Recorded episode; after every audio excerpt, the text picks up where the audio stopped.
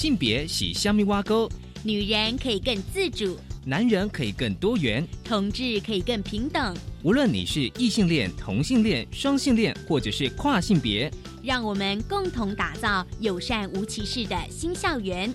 最没有尺度的声音，就在性别教育 Easy Go。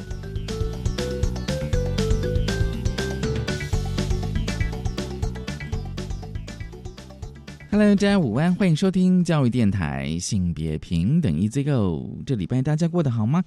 今天的节目内容我觉得很有意义，但也很有趣哦。就是呃，今天的性别大八卦，想跟大家分享一则网络新闻，就是台北市教育局呢，就是你每个月发放卫生棉，免费提供给国中女生使用，最快六月十办。稍后回来，我们想跟大家来分享卫生棉的新闻。而今天的性别慢慢聊，想跟大家来聊的是一部纪录片。多肉女子生存之道，其实大家如果还有印象的话，其实，呃，曾经在几年前，我们跟有邀请到就是肉蛋甜心艾米跟玛丽哦来谈这个身体意象跟肥胖以及，而呢，他们就是今天带给我们的主题是多肉女子生存之道这部纪录片。稍回来，我们来跟艾米还有玛丽来谈这部纪录片。我们先进行性别大八卦。别大八卦！今天性别大八卦想跟大家聊卫生棉的议题。这是台北市教育局呢，他们就是有参考了纽西兰跟苏格兰的经验，而近期呢，就是会邀请第一线的教师还有学校来讨论，逐步呢锁定十所的国中来试办。那么还有就是企业赞助的方式。而固定呢，就是每个月免费发放卫生棉给女学生。最重要是要结合卫教课程来进行宣导。最快呢，今年的六月来上路。这个其实呃，可以跟大家谈一个呃月经贫穷的议题。其实过去我们节目当然有提到，就是说，比如像呃卫生棉或者卫生棉条这样子的议题。而这几年就是在世界各国呢，就受到了关注。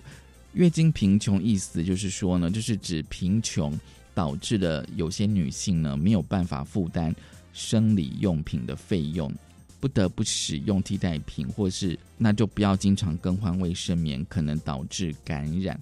好，那这个全世界呢，苏格兰其实是率先立法，成为全球呢第一个向所有人哦，应该所有女性免费提供。生理用品的国家，那么纽西兰也开始免费提供卫生棉给学生。这是因为台北市的教育局呢，他们在呃之前有办过女力平权的论坛，然后当时候的呃台北市副市长黄珊珊呢，他就说呢，男生跟女生的呃先天生理本来就不平等，那女生长大之后每个月就是会有月经会来。所以呢，会比男生多花了几十万元买生理用品。其实大家可以去计算，就是说你一年大概就是女女生哦，你一年大概花了多少钱在卫生用品上哦，生理用品上。所以呢，呃，台北市就想参考纽西兰的经验，定定就是打击月经贫穷的计划。好，那这个计划当然除了就是提供这个呃免费的生理用品之外呢，也结合了健康教育的课程。教导学生正确的性教育、健康知识等卫教的宣导，将会透过学校发放给学生。哦，那至于说发放的一些形式跟细节，必须要再讨论。其实刚刚就是我跟大家啊分享，就是月经贫穷的定义。其实这边呢，我想再跟大家介绍，就是一个台湾非盈利的组织，就是社团法人全球小红帽协会。而这个小红帽的协会呢。他们其实就是在致力于达成终结月经贫穷、消弭月经不平等，而且呢，消除这个月经污名化。其实过去我们谈了非常多关于月经的议题，其实月经经常会被污名化，所以呢，这个小红帽协会呢，他们致力于就是说，将月经教育推广到不同的年龄层、不同性别的每一个教育的场域。我觉得男生也应该去学习跟认识月经哦。那么也开设了第一线陪伴弱势少女的社工们呢，月经知识增能的座谈，并且定期提供了十到十八岁弱势青少女生理用品的物资。另外，这个小红帽协会呢，他们也透过所谓的月经故事的信箱工作坊的形式，开启大众跟大众对话哦。那么创造自在谈论月经的空间，也就是说，我们可以很自在的来讨论这个月经，让这个哦以月经为名的运动持续的进行跟发酵。好，这是呢今天开始跟大家分享的性别大八卦，稍回来性别慢慢聊。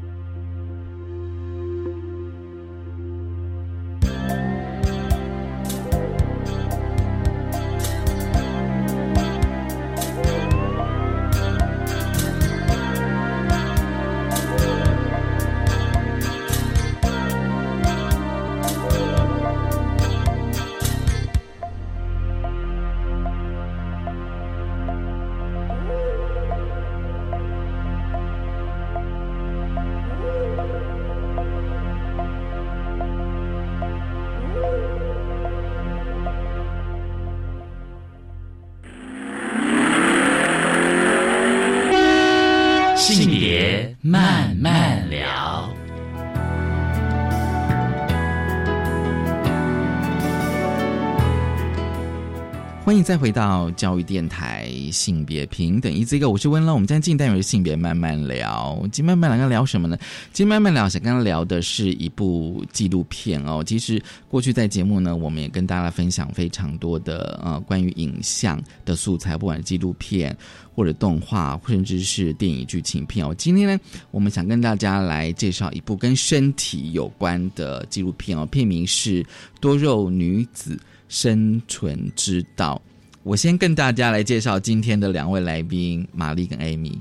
嗨，大家好，我是玛丽。嗨，大家好，我是艾米。其实过去我们有邀请，就是玛丽跟艾米来谈谈这个呃身体的议题，嗯，身体平权的议题。而今天想跟大家来就是分享这部纪录片哦，就是《多肉女子生存之道》，是因为啊，玛丽跟艾米哦，他们是这部纪录片的主角。所以我们想要跟他们好好的来聊一聊。我想问一下，嗯，就是两位哦，就说当初想拍这部纪录片的原因是什么呢？其实好像不是我们想拍，是那个 想拍是找到我们，我们想我们也想拍，只是就是对啊，就是我们没有没有技术可以自己拍。对对对对对对对对对，我们没有技术可以自己拍。对啊。呃，那时候，呃，杨立洲导演他想要在三年，就是有十八部的纪录短片，对对对。然后这纪录短片其实是那个发想是发想在，呃，他觉得台湾有很多值得被记下来的人事物，对。只是大家可能就是觉得说，呃，好像自己都会怀疑自己，说我够特别吗？我的议题需要人家瞩目吗？等等的。然后立洲导演就觉得说，就是他想要趁这样的机会，然后呃，刚好有也有投资方投资，然后。然后就觉得说可以来做做看这样，然后呃目标是三年十八部，然后这个是一个比较大的就是框架哈，然后再来就是他们就开始就是底下的那个导演们就开始去找素材，然后这一个导演呢就是嘉璇导演，他在二零一五年的时候，那时候还是台大的学生，嗯，然后他有机会就是邀请我，那那时候就有机会邀请我跟玛丽去演讲，然后对我们这是后来我们才知道的，就对我们蛮印象深刻的，然后。后觉得说，就是如果想要再有一些一个呃。纪录片的机会的话，想问我们 O 不 OK 这样，然后他们那时候后来就来问我们，觉得这样子就是有没有意愿，然后可不可以，然后呃，我们讨论了一下，觉得没有问题，就是因为我们其实还是真的很希望这一个议题，身体的议题能够一直被看见，然后一直被讨论，嗯，所以我们这个原则在在这个原则下，我们就觉得答应这一个邀约这样，然后呃，大概从去年也是大概这个时候开，就是大概二三月开始讨论，二零二零年二对二零二年，对对对。然后开始讨论到呃拍摄完成这样子，嗯，那我还记得那时候立州导演来找我们谈的时候，因为那时候应该是导演找我们谈过，然后立州呃立州导演是监制嘛，他有找我们一起就是讨论一下，然后他那时候就提到说这个发想其实叫做怪咖系列，嗯，然后有特地跟我们解释一下说怪咖其实是想要讲的是在。呃，就是不在社会里面的各个不同做自己的，或者是在做自己觉得很有意义的事情的人，他们会这样子定义。好像一开始有点担心，说就是叫你们怪咖会不会有点不开心？为什么？我说不会不会，因为事实上我们在讨论的议题也都是每个人的不一样，要怎么样可以对啊，是让自己也觉得舒适自在。事实上不一样才是社会的本质嘛。对，嗯，其实有时候我呃，就是看到就是杨立洲大陆这个监制的怪咖系列的时候，我对怪咖两个字其实。我自己有时候觉得说哈，今天如果今天有人叫我怪咖的话，我现在的立场就是说我反而会想要去拥抱这个名词。对，嗯嗯嗯对，就像是刚刚玛丽讲说，一定就是我一定有跟人家不一样的特质，人家可能觉得我怪。嗯，可是有时候你要去探讨说为什么怪，为什么你会觉得他很怪这样子？其实呢，这部纪录片哦，《多肉女子的生存之道》，它很短。嗯。只有二十分钟，对，二十分钟就二十分钟哦。有时候那个短片，我觉得可以在这个二十分钟里面，你可以好好的去认识这个议题，同时也可以去知道那个艾米跟玛丽哦。嗯，因为我发现就是说影片里面哦，就是说哦。呃，家人哦，拍摄家人哦，像 Amy 就是你的妈妈这样子，Amy 是你的朋友你的女朋友，那玛丽的话是你妈妈这样子哦。哦，先问一下玛丽，你跟你妈在对话谈的时候，我一直觉得哦，虽然那个段落其实不长，但是我觉得她其实是有在试图的去转变对于身体的看法。有，呃，应该说，其实我跟我妈妈在身体这件事情上，一直是有个很错综复杂的关系。因为我妈其实是常年都很自我约束自己饮食啊跟运动的那一种女生，我记得到大概四十几岁的时候都还是很苗条，但是后来可能就是你知道新陈代谢嘛，所以她的身体慢慢也有一点就是发福之后，我觉得她的那个她对自己身体的看法是有转变的，但在那之前，其实我们俩都是一直以一个减肥伙伴的。姿态在相处。你说你妈也跟你一起减肥？对我妈是热衷减肥嘛，然后我国中开始变得比较胖，然后她有意识到说这个小孩子的胖好像不是只是小时候胖，好像会一直胖下去的时候，就带我去减肥。就是我们会一起尝试各种不同的减肥方式，对，然后也会彼此就是你知道督促跟监督，对对对。对，所以其实，在在那之前，我觉得我们都一直是以这种就是身体要变瘦、变瘦、变瘦这样子的态度在相处的。嗯，对。但是我其实我一直到就是大学毕业做社工工作，然后后来进入性别的性别教育的或者性别领呃研究领域之后，我觉得我自己是有点转变。但是我还是有点不知道怎么跟我妈开口谈这件事情。就是我只是比如说我我后来跟 Amy 一起做乱甜心的行动，但是我也并没有回家跟我妈说妈，你知道吗？我最近在做身体教育的一些讨论什么的，我们其实没有办法谈这件事。嗯，对。然后，但是其实做这个议题，后来我们自己也做了五年嘛。过去过程中陆陆续续有一些节目有访问我妈妈的机会。嗯嗯，我是从那些访问里面开始看到我妈好像有一点。转转变他的心态，就是松动了一些想法。对对对，对啊。然后像这一次，他在纪录片里面也有提到说，我从小其实都没有跟他提过我被，我可能会因为身体被霸凌啊，或者被嘲笑。对对，然后。他是就我我感受得到他一定很心疼啦，然后呃在那那个心疼的状况下，他也是相信我其实已经长出了力量这件事。我我那时候也是从剧，因为那时候那个剧组把我叫到我的房间，然后是在客厅访问我妈，所以是有分开，有分开有分开。他就是说要访问我们的真心话，对，所以中间有一起吃饭的画面，也有分开，后来是分开拍。然后我那时候是没有听到我妈说什么，然后才听到她说，但她现在其实也是很有力量了，然后就觉得。啊，妈妈好像知道我在做什么了，也没有那么担心我一定要变瘦才可以怎么样这样子。他应该也会看手机，也会滑到肉蛋甜心，应该会啦。对对对，但他那时候来看首映，看完就立刻走，就直接回家。有没有谈的？没有办法谈。对，我就觉得，哎，我们家就是有点彼此有点害羞的性格吧。嗯，因为方印有时候面对的是大众，对，也许妈妈可以私底下去跟你聊，是啊，还是说可能看到自己。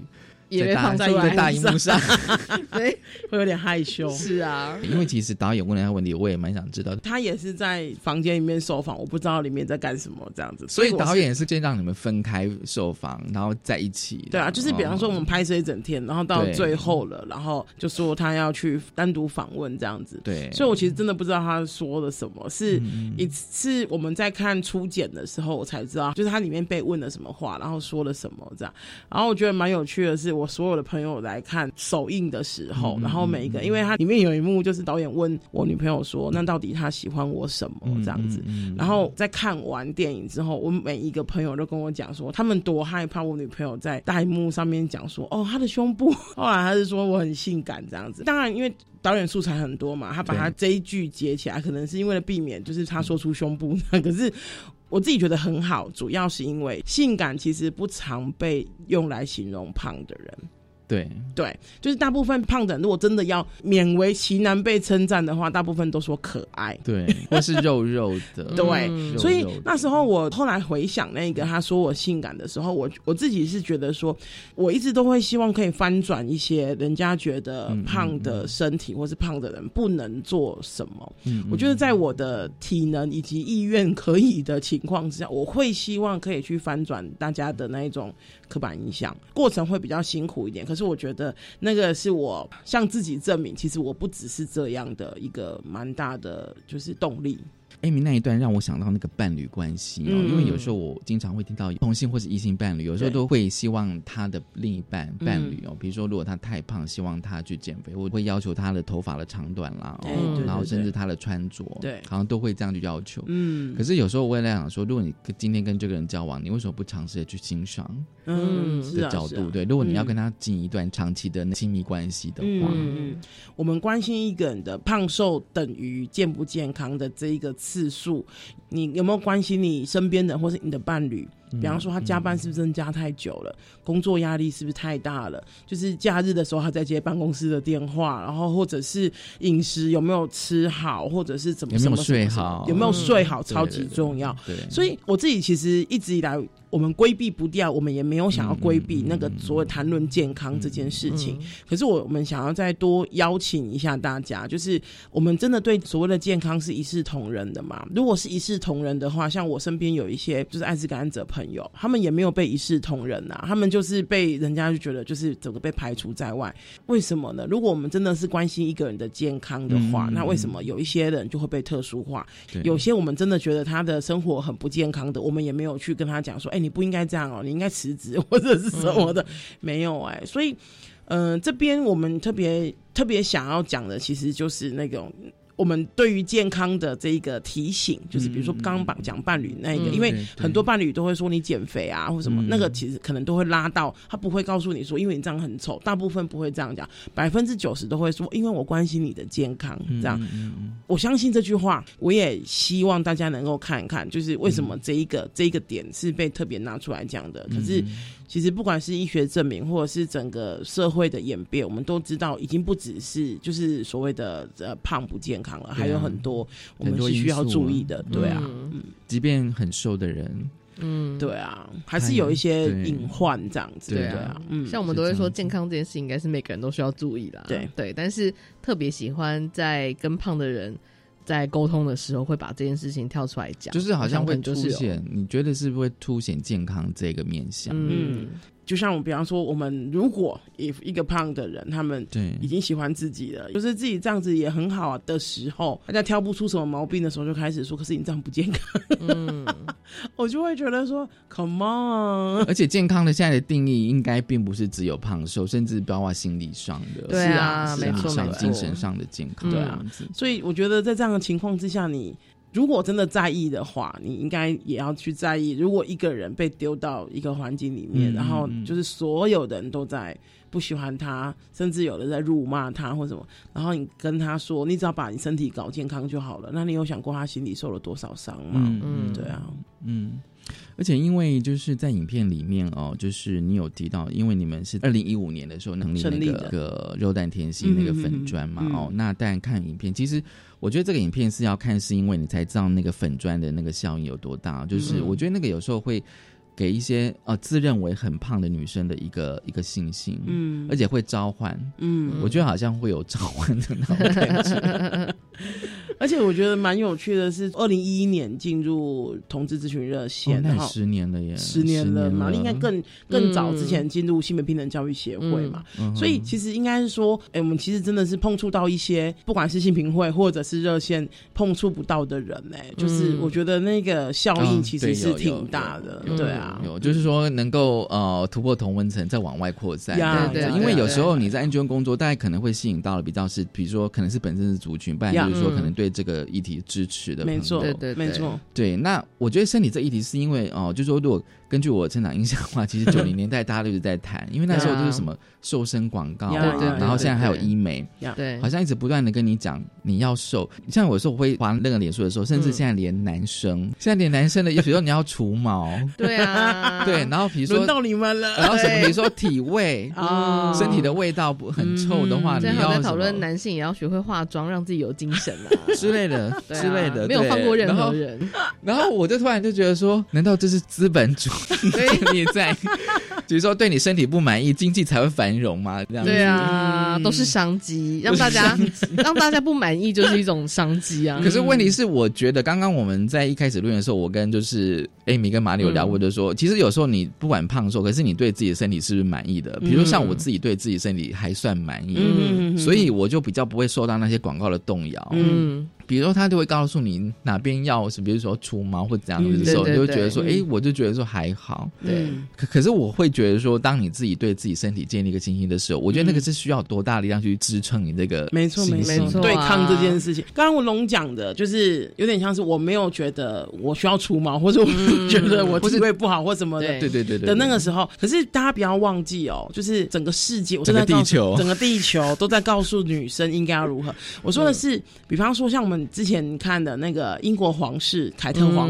妃哦，对对，她那时候刚生好像三天吧，后来就抱着宝宝跟她的先生出来，然后大家说哇，就是都都没变什么。Come on，一个女生生小孩，她的身体要有多大的变化？然后这几年有一些翻转的，像前阵子那个 Jenna，就是一个那个旅游频道的主持人，她就有秀出她那个刚生完宝宝的肚子的那个样子，我觉得那个很棒，很真实，很真实。所以我觉得不只是那个广告在投放，就是给我。我们说你要，比如说你应该不满意自己的身体，你的胸部不够大，然后你的屁股不够翘，什么什么？我觉得这个是很显性的规劝你，可是很隐性的，就是整个世界都在告诉你，一个好的女生，一个漂亮的女生应该要长怎么样子。我小时候还在想说，哈，就是如果女人一辈子都被检视的话，至少怀孕还好吧？没有，现在连怀孕都不太好。现在我我有一个正在怀孕的朋友，然后他就说，呃，他不断的。被就是警告说哈，你不要吃太多啊，要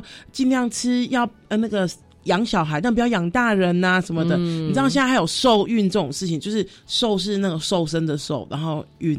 如何？可是你要吃的话，你要去养那个小孩。可是对，你知道有这种食物吗？有，好像应该有一些方法。可是我会觉得说，到底就是他本来想说他这辈子应该最可以放纵吃的时候就是 right now 了，对？没有啊，现在就是比方说吃太甜，妊娠糖尿。其实我妈都说，他们以前怀孕都没关心这个，然后就把孩子生下来。真的，真的，对啊，对。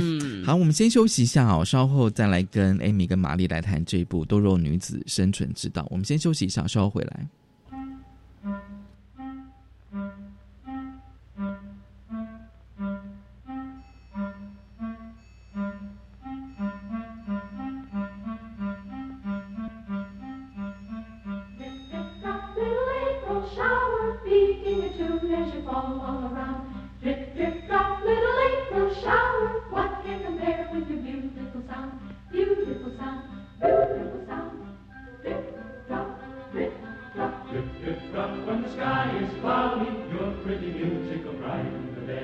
Rip, rip, drop when the sky is cloudy, you come along with a song right away.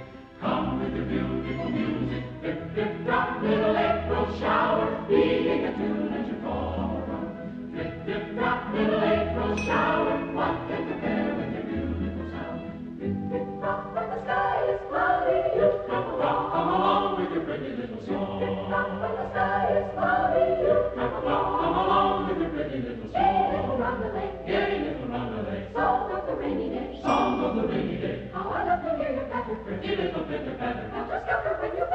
authority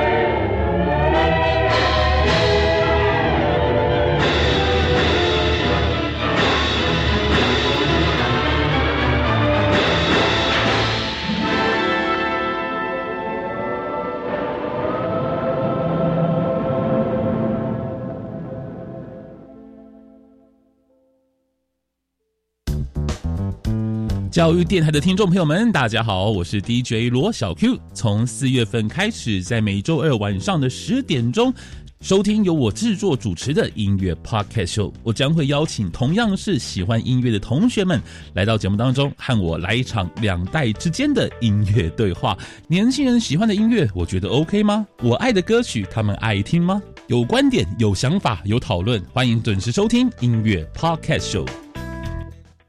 老师可以使用多元教学平台培养学生自主学习的能力，而科技及智慧化的工具往往能产生最好的学习动机。没错，透过英才网平台，让学生先进行诊断，针对每个孩子的弱点，再提供最适合的题目与教学引导，发现学生成绩真的进步了不少哦，很棒哦！运用英才网改善学生学习，的确有显著的成效。以上广告由教育部提供。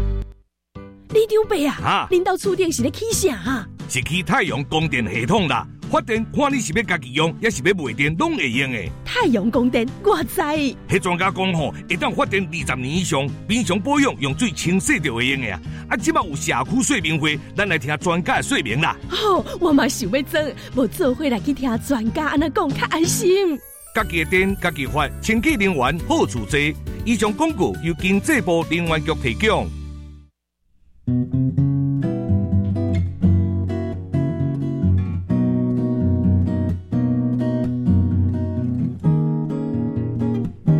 我是苏命苏米恩，你现在收听的是教育电台。Open your mind，就爱教育电台。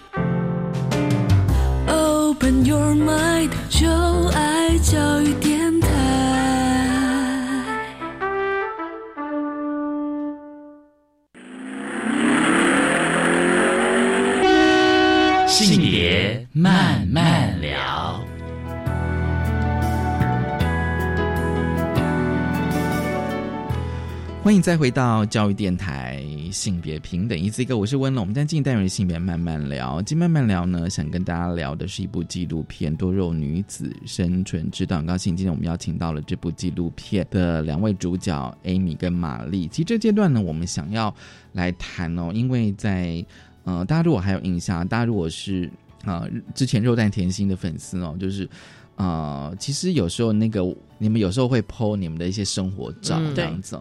那我印象，其实我我其实还没有印象，就是说你们曾经就是去搭捷运的时候，嗯，就是你们坐在位置上的照片，对对对对。那这张照片我知道在当时哦，应该是二零一八年，对不对？这照片其实是在一六年 PO 的了，哦，是在一六年，对，但是在一六年，对。后来我发现很多讨论，没错没错。一开始 PO 的时候，其实是想要讨论一下空间分配这件事情到底。呃，有没有考量到不同的需求？所以那时候是搭配了一个小短文，然后剖出来。刚开始的时候也都是我们当时候的粉丝，就是我们认识的朋友啊，转贴啊，分享。有点还是在同温层里面一起讨论的。对，然后一八年的时候，其实是因为有有另外一个就是呃朋友帮我们转贴，然后也是在讨论空间这个议题。嗯，对。但是可能后来看到的人就比较不是我们同温层里面的朋友们，所以大家就开始有一些不一样的声音。那我觉得讨论声音有一些可能是。还算是比较理性，就在讨论说那空间怎么样分配，会不会才是所谓的公平？好，然后另外有些是比较负面的，就是直接攻击我们的身形这样子，嗯，攻击你们的身形，对，嗯，就会觉得，因为我们那时候那张照片是捷运的三人座位，然后让我们两个人坐，嗯，然后。那是在松山站，对不对？我记得，因为我们那时候去五分铺买东西，印象很深刻哦。然后就是呃，我们那时候因为大家知道起站就不太有人这样，然后对，然后跟我们一起去的朋友就说：“哎，也不要站着，因为其实我们已经捷运就很习惯站着这样子。”然后他说：“你不要站着，反正现在有位置，因为松山站起站也没有太多人。”然后我们就想说：“好，那坐着。”然后我们我记得那时候我们坐着，然后对面的朋友跟我们就是看着我们和谐的样子。说天哪，你们两个坐在这三人的位置实在太 match 了，就是太合太合了，感觉很熟悉。对，要不要来拍一张照？我们说好，然后于是我们就拍一张照。然后后来在我们讨论，因为我们其实的我们的粉砖其实讨论很多空间、很多性别的议题，这样。所以那时候我们就想说，哎，这一张照片，我觉得我们觉得是看了之后是有一些感觉的。那个感觉是，呃，现在的像这样子的所谓的制式空间，真的合适每一个人吗？那我们觉得我们想要引起。这样子的讨论，然后从那时候二零一六年的时候写，然后到二零一八年又被转发一次，然后才那个时候才是比较是原地爆炸的一个状态。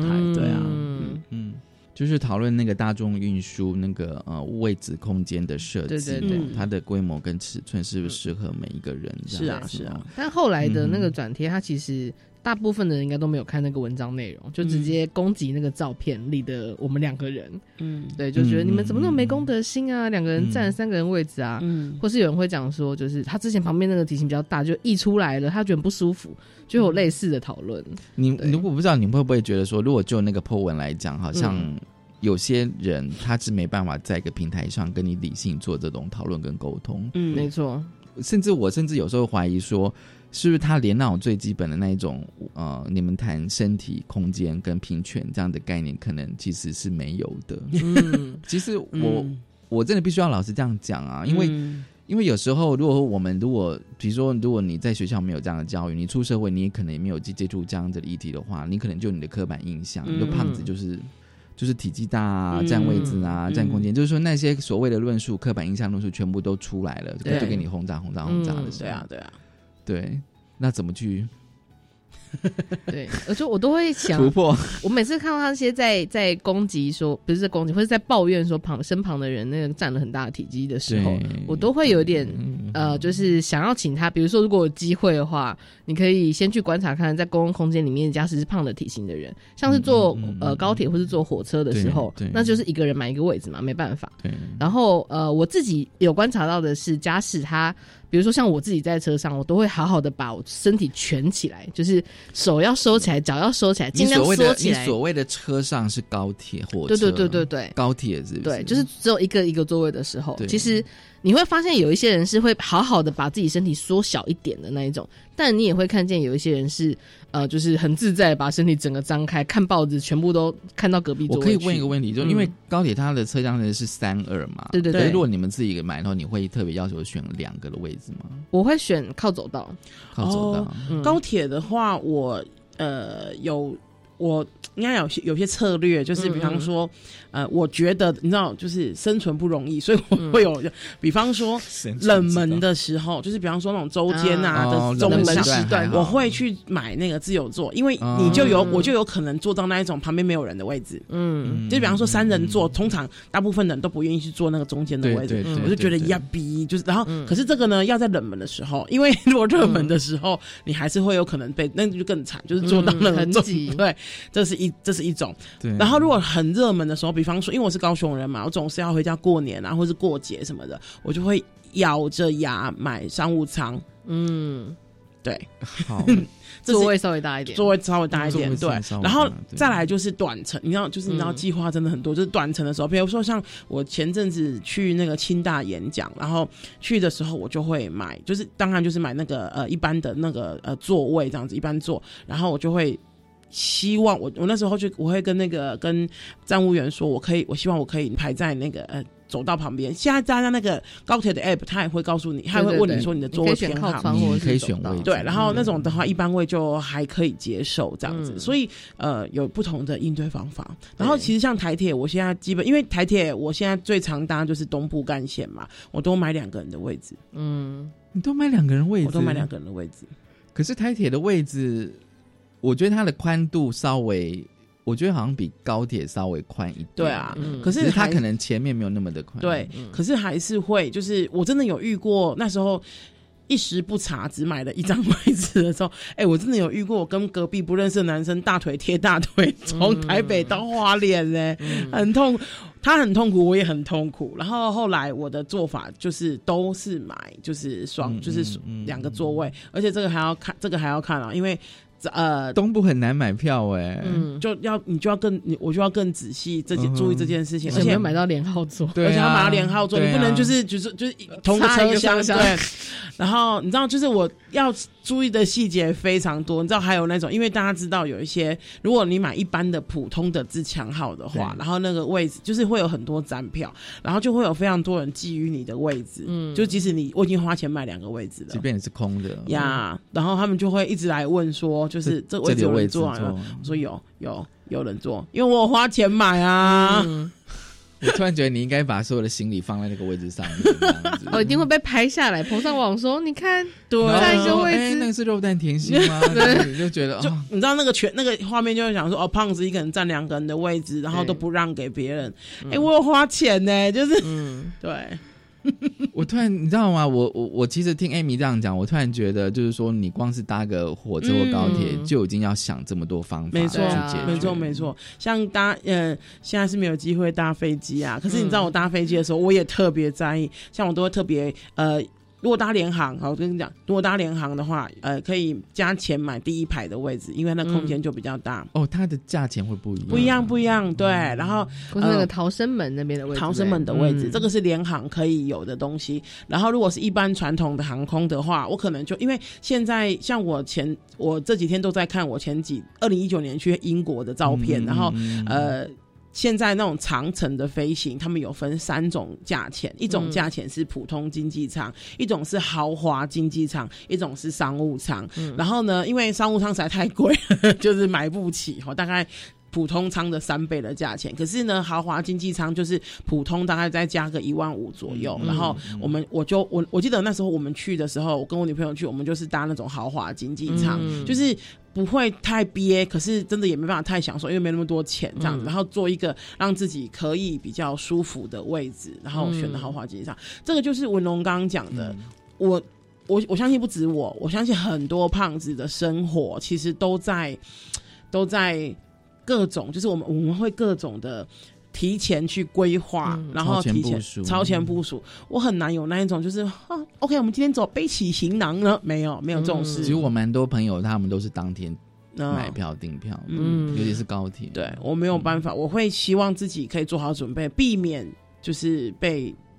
就是说，就是说，在在买票之前，你都已经选好哪个位置是最适合的。对，嗯，就是说，你觉得自己舒服，但是你也不会干扰到别人。嗯，对。这两层我有一个超会抢高铁走道票的技能。嗯，我就是会拼死抢到我要的走到位，而且我就是滑进去那个座位的时候，我会靠着走道边的那个把手，把屁股稍微倾斜一点滑进去，有很多美感。必须说，这个可能是身形不一样的人，可能都会有自己的一些生存之道。这样子，嗯，你是说在坐座位的，在坐那个位置的时候，我不会正正的坐下去，我都会有一点稍微有一点斜，所以一坐下去的时候，其实就跟旁边会有一点小小距离，这样子。对啊，对。你看，我们从那张照片可以就是延伸到。你比如说高铁、火车，甚至连飞机的座位的，我觉得这大概是一般所谓的瘦子，对啊，该没办法想象。是啊，对。其实有时候我会觉得这种议题是需要深度的去聊，你才会就是这种经验。然后这种经验的话，其实充满了各式各样的身体的议题。这样子，那我们回到就是说，你原来在捷运的拍的那张照片哦，后来就是在影片。呃，就是说那是一个呃厂商的盗图，对。对哦，然后它是一个瘦身广告嘛，好像是个减肥茶广告的减肥茶广告。那一次的事情是，就是因为现在很多那种赖的广告，在特别跟大家就是听众朋友们讲，就是请不要随意的相信赖上面的广告。对啊，因为现在就是我们后来去。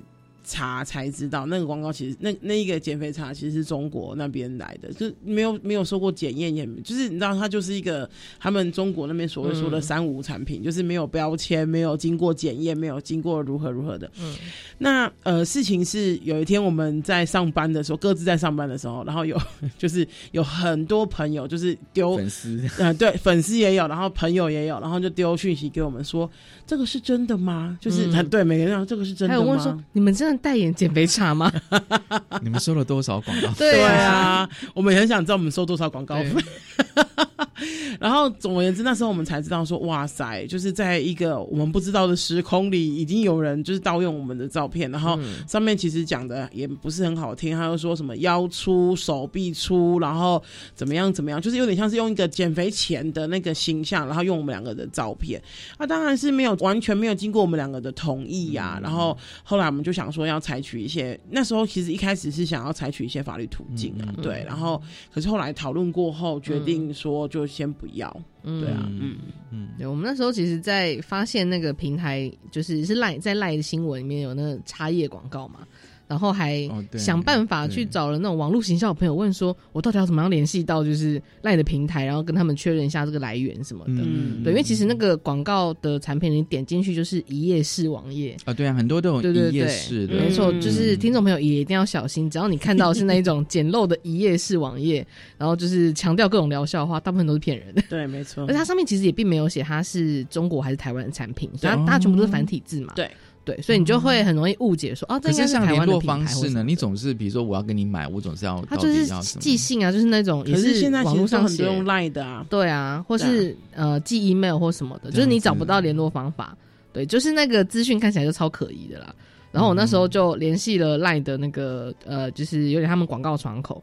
然后他们也是当天晚上很快速的就回复说，那他们能处理的做法其实就是把那广告下架。嗯，然后因为事实上这个还要联系什么广告投放商啊什么的，然后我们就觉得事情好像比我们想象的复杂很多，就不是说知道了背后的比如说广告后台的资料就可以找到这个人。而且因为他在中国，对啊，后来联系的时候才发现是台湾厂商帮忙。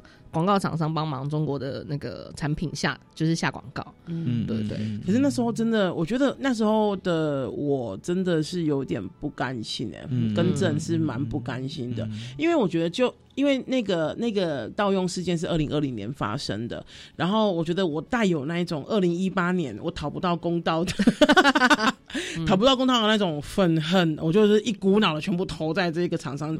我我跟就是这边多说一点的是，二零一八年我所谓的讨不到公道，是因为其实那时候这个照片出来的时候，其实有很多人用很不堪的字眼骂我们，然后那个骂我们其实真的已经。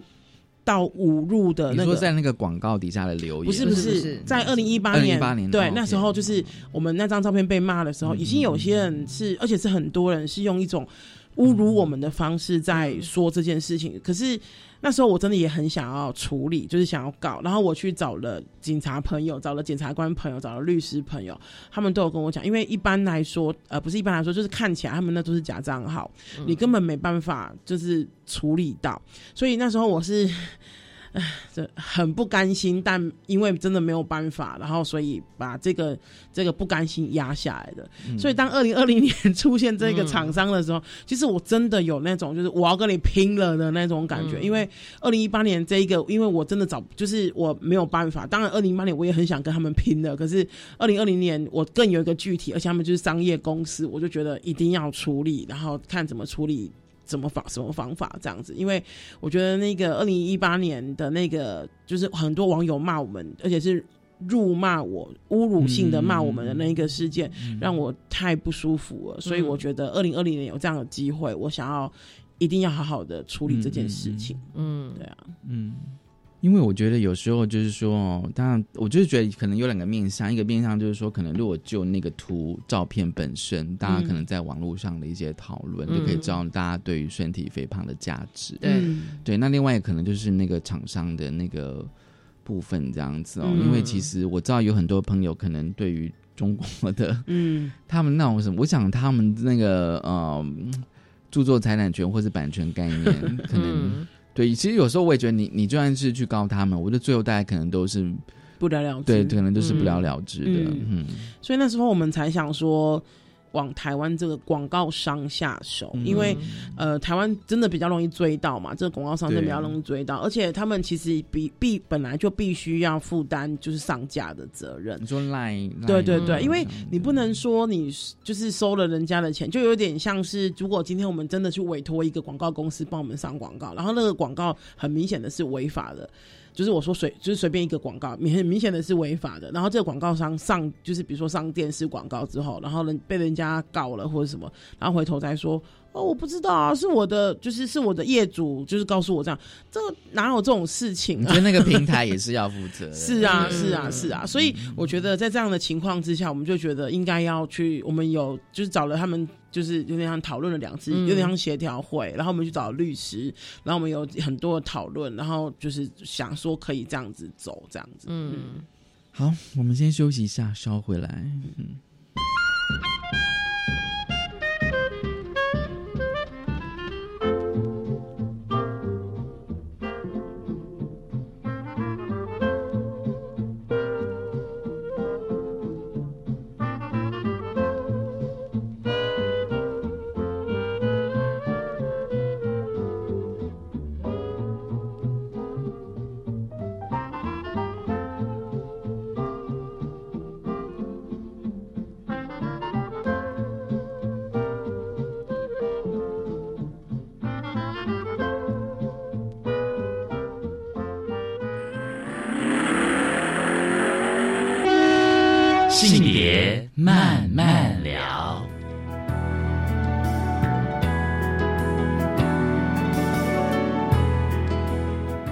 教育电台性别平等一机构。好，最后呢，多肉女子生存之道哦。其实我想问一下，嗯，艾米跟玛丽哦，我发现就是说，其实，在预告片也可以看得到，就是你们有运用到镜子。对，我觉得镜子是一个蛮有趣的东西。嗯嗯，你们自己平常会照镜子吗？我很少照镜子，真的我。我的房间没有任何一面镜子，这也让我的女朋友来的时候非常困扰。她说：“你的房间，你房间就是她想要照一颗青春痘都照都照不到。”或者是你穿衣服的时候，你可能要稍微拉一下。我是凭感觉的，凭感觉穿衣服。所以你 凭身体的感觉，凭身体，因为我大概就东西出来，就是衣服拿出来，我就知道我大概穿起来会长什么样子这样。不过这边也跟大家分享一件蛮有趣的事，我老是把衣自己衣服拿起来的时候，我说：“哇塞，怎么那么大件啊？”就一穿合身，然后。呃，我的房间几乎没有什么镜子，呃，几乎没有镜子。然后，呃，我觉得也不需要，而且这是长期的，也不需要去镜子。应该是说，我觉得我不讨厌自己的长相，可是我也没有那么就是需要随时有个镜子来看我自己。所以，当老实说，当呃影片里面导演希望我们，比如说对着镜子讲话，然后对着镜子有一些姿态啊什么的时候，其实我是那我的背后是一个发凉的状态，就是满满的尴尬癌。因为为什么？因为很我很少有这样的机会，真的在镜子面前，然后静静的看自己的。眼、耳、口、鼻、身体等等的，因为那时候导演就让我们花一点点的时间，大概十几分钟，就真的坐着坐在镜子前面，然后看我们自己的身体。那呃，我觉得我当然知道我自己长什么样子，可是你真的静下心来看自己长什么样子，我觉得那个是一个蛮新的体验。真的，就是我已经活到四十岁了，这是一个很新的体验，因为我很少这么我会看自己，但我很少这么仔细的。看自己身体的每一层肉，然后身体的一个每一个细纹等等的，对啊，嗯嗯。然后那时候导演有要呃要我做一个动作，是用那个，因为它是一个空中瑜伽教室，所以有很多布幔嘛，然后就要我用布幔，就是呃蒙着自己的眼睛往前走。然后其实那时候感觉有点害怕，因为其实前面呃最后我会碰到一面镜子，但是其实。就是会有一种不知道自己在哪里，不知道有没有人在看我，然后不知道会发生什么事情的感觉。然后最后，我觉得他其实想要我表现的，其实也就是我们，比如说在在这样子一个不一样的身体里面，其实我也不知道呃旁边的眼光是从何投射而来啊，然后我也不知道该怎么样反应。然后但是拿下那个布幔的那一刻会看到我自己嘛。嗯，其实我那时候瞬间感觉有一点点想哭。哦，为什么？就有种啊，一路走来真的也是发生了很多事哎、嗯就是陪着自己的身体一起走，然后跟着 Amy 一起做软铁心这样子的一个行动一起走，然后呃，现在能够看到，我现在也是在存在一个比较喜欢自己的状态，就是嗯在过去减肥的那么长的时间里，都是保持着不喜欢自己的态度。对，然后到现在，我其实是喜欢，呃，应该说，我也理解我现在是你的状态，然后我也能接受可以跟我身体一起共同的继续往下走，对，然后也蛮喜欢自己的样子，嗯。所以那时候看到就有一种啊，真的就是很不容易不容易，不容易。对啊，因为我觉得镜子是一个很有趣的东西，嗯这样子，对，它可以看到你的美，但是你也看到自己的，你想要遮掩的部分。对，嗯。对，就不知道大家看镜子的时候到底是看到自己的什么样子，是看到自己想要改变的地方，你会特别去看那边吗？还是你会好好看看自己的样子呢？嗯。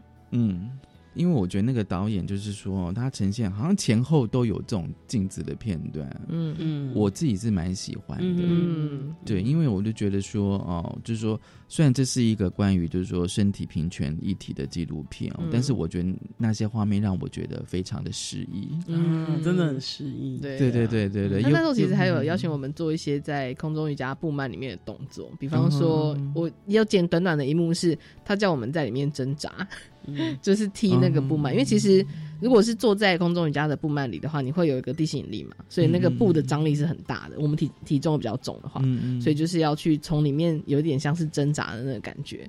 对我觉得的确就是用这样子的方式去去，因为其实你要说一个不一样的人在他的生长过程中到底会碰到什么样子的困难跟挣扎，其实很多时候是自己的感受的状态。嗯，对，嗯所以那时候导演他原本邀邀约我们第二次去瑜伽教室的时候，想说天哪，又要再做一次，因为我们之前拍过一次，就是在做动作的那种，就觉得超级累、超级辛苦。对，然后这次呃第二次去的时候，其实拍的画面就是那个比较呃心理啊、感受啊那个方面的样子。嗯，所以拍完纪录片之后，你觉得那个都拍纪录片本身拍完了，嗯，然后你们也看到那个成果本身，嗯我觉得对你们来讲应该算是一个支持的力量。嗯嗯，因为其实蛮多朋友看完之后都都纷纷表示说，哇，原来那么辛苦，就是因为里面呈现出我们真的蛮多在面对的事情的样子。对，那呃，我觉得那个支持是就是有点像是他们。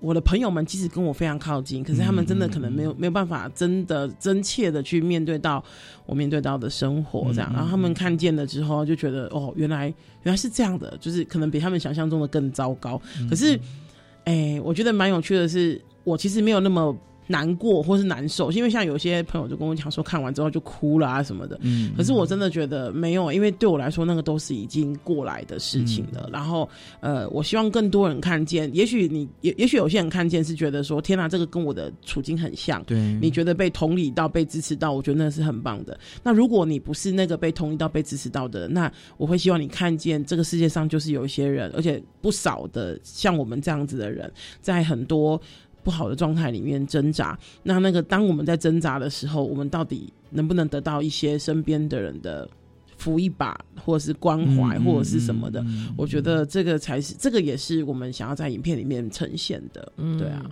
然后我觉得对我来说，就是因为这个这次纪录片，它虽然拍了很多片段，但呈现我的那个部分，呈现的蛮大一部分是跟妈妈的关系嘛。对，我觉得有时候就是也反映出来蛮多，因为我像我们之前去分享的时候，会有很多人过来。